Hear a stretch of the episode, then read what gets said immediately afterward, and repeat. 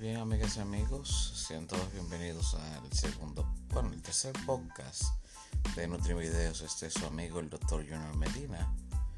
Hoy me acompaña la segunda al mando, la campeona del Imperio Medina Alcequies, la futura doctora, o lo que quiera ser, la segunda al mando, la primera con el nombre.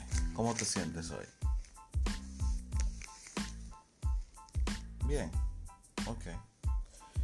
Muy bien, el día de hoy vamos a hablar de algunos aspectos rápidos de lo que es la nutrición, pero no sin antes mencionar de que la situación con relación al coronavirus está muy intensificada y aquí en República Dominicana tuvimos una situación un poco caótica y fue que aquí llegó un vuelo hace dos días procedente de Islandia con pasajeros chinos, los cuales eh, se les impidió les, desembarcar aquí y luego fueron a Haití, donde aunque dijeron entre comillas que no tenían nada, eh, no los tampoco dejaron desembarcar.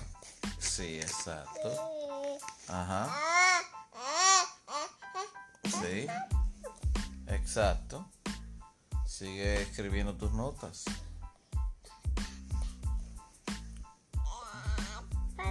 Mira aquí. Sigue escribiendo.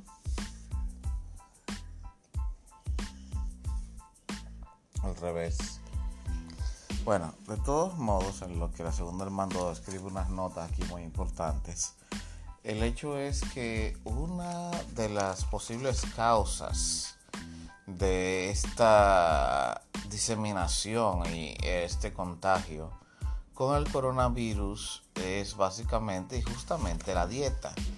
Como ustedes saben, o si no lo saben, vamos a darle una pequeña ilustración de cómo es la dieta en China. En China, todo lo que vivió o vive es comestible ya sean hongos, ah, ratones, ah, perros. Y no es que queramos ser uh, misógenos ni venir con el típico estereotipo de que no, tú dices eso porque son asiáticos y eso es el típico estereotipo asiático de que tú estás con un discurso de odio. No.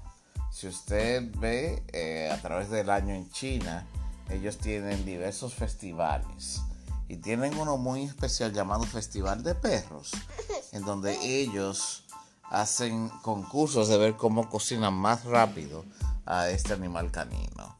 Así que no. Y si usted lo duda, hay muchísimos videos en YouTube que confirman lo que estoy diciendo. El hecho es que hay dos especies las cuales están siendo cuestionadas sobre esto. Una es el murciélago, ya que se sabe que los chinos consumen el murciélago para obtener poderes medicinales. Y otra es la cobra asiática, la cual es portadora normal del coronavirus y esto haya producido el contagio con un humano y este haya contagiado a otra persona.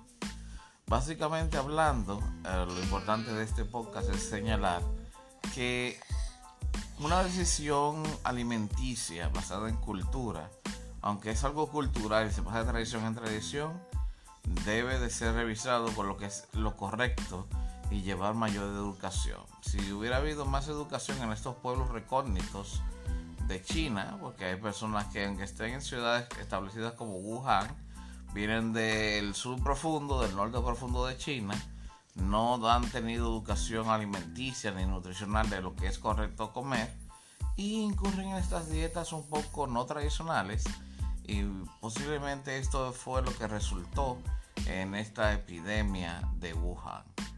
Pero aún así, amigas y amigos, ¿qué creen que fue lo que pasó en Wuhan? ¿Fue la alimentación? ¿Fue el agua? Como algunos especulan, déjenme saber eso en la barra de comentarios. Para Nutrivideos, este fue el doctor Gino Medina. Hasta la próxima.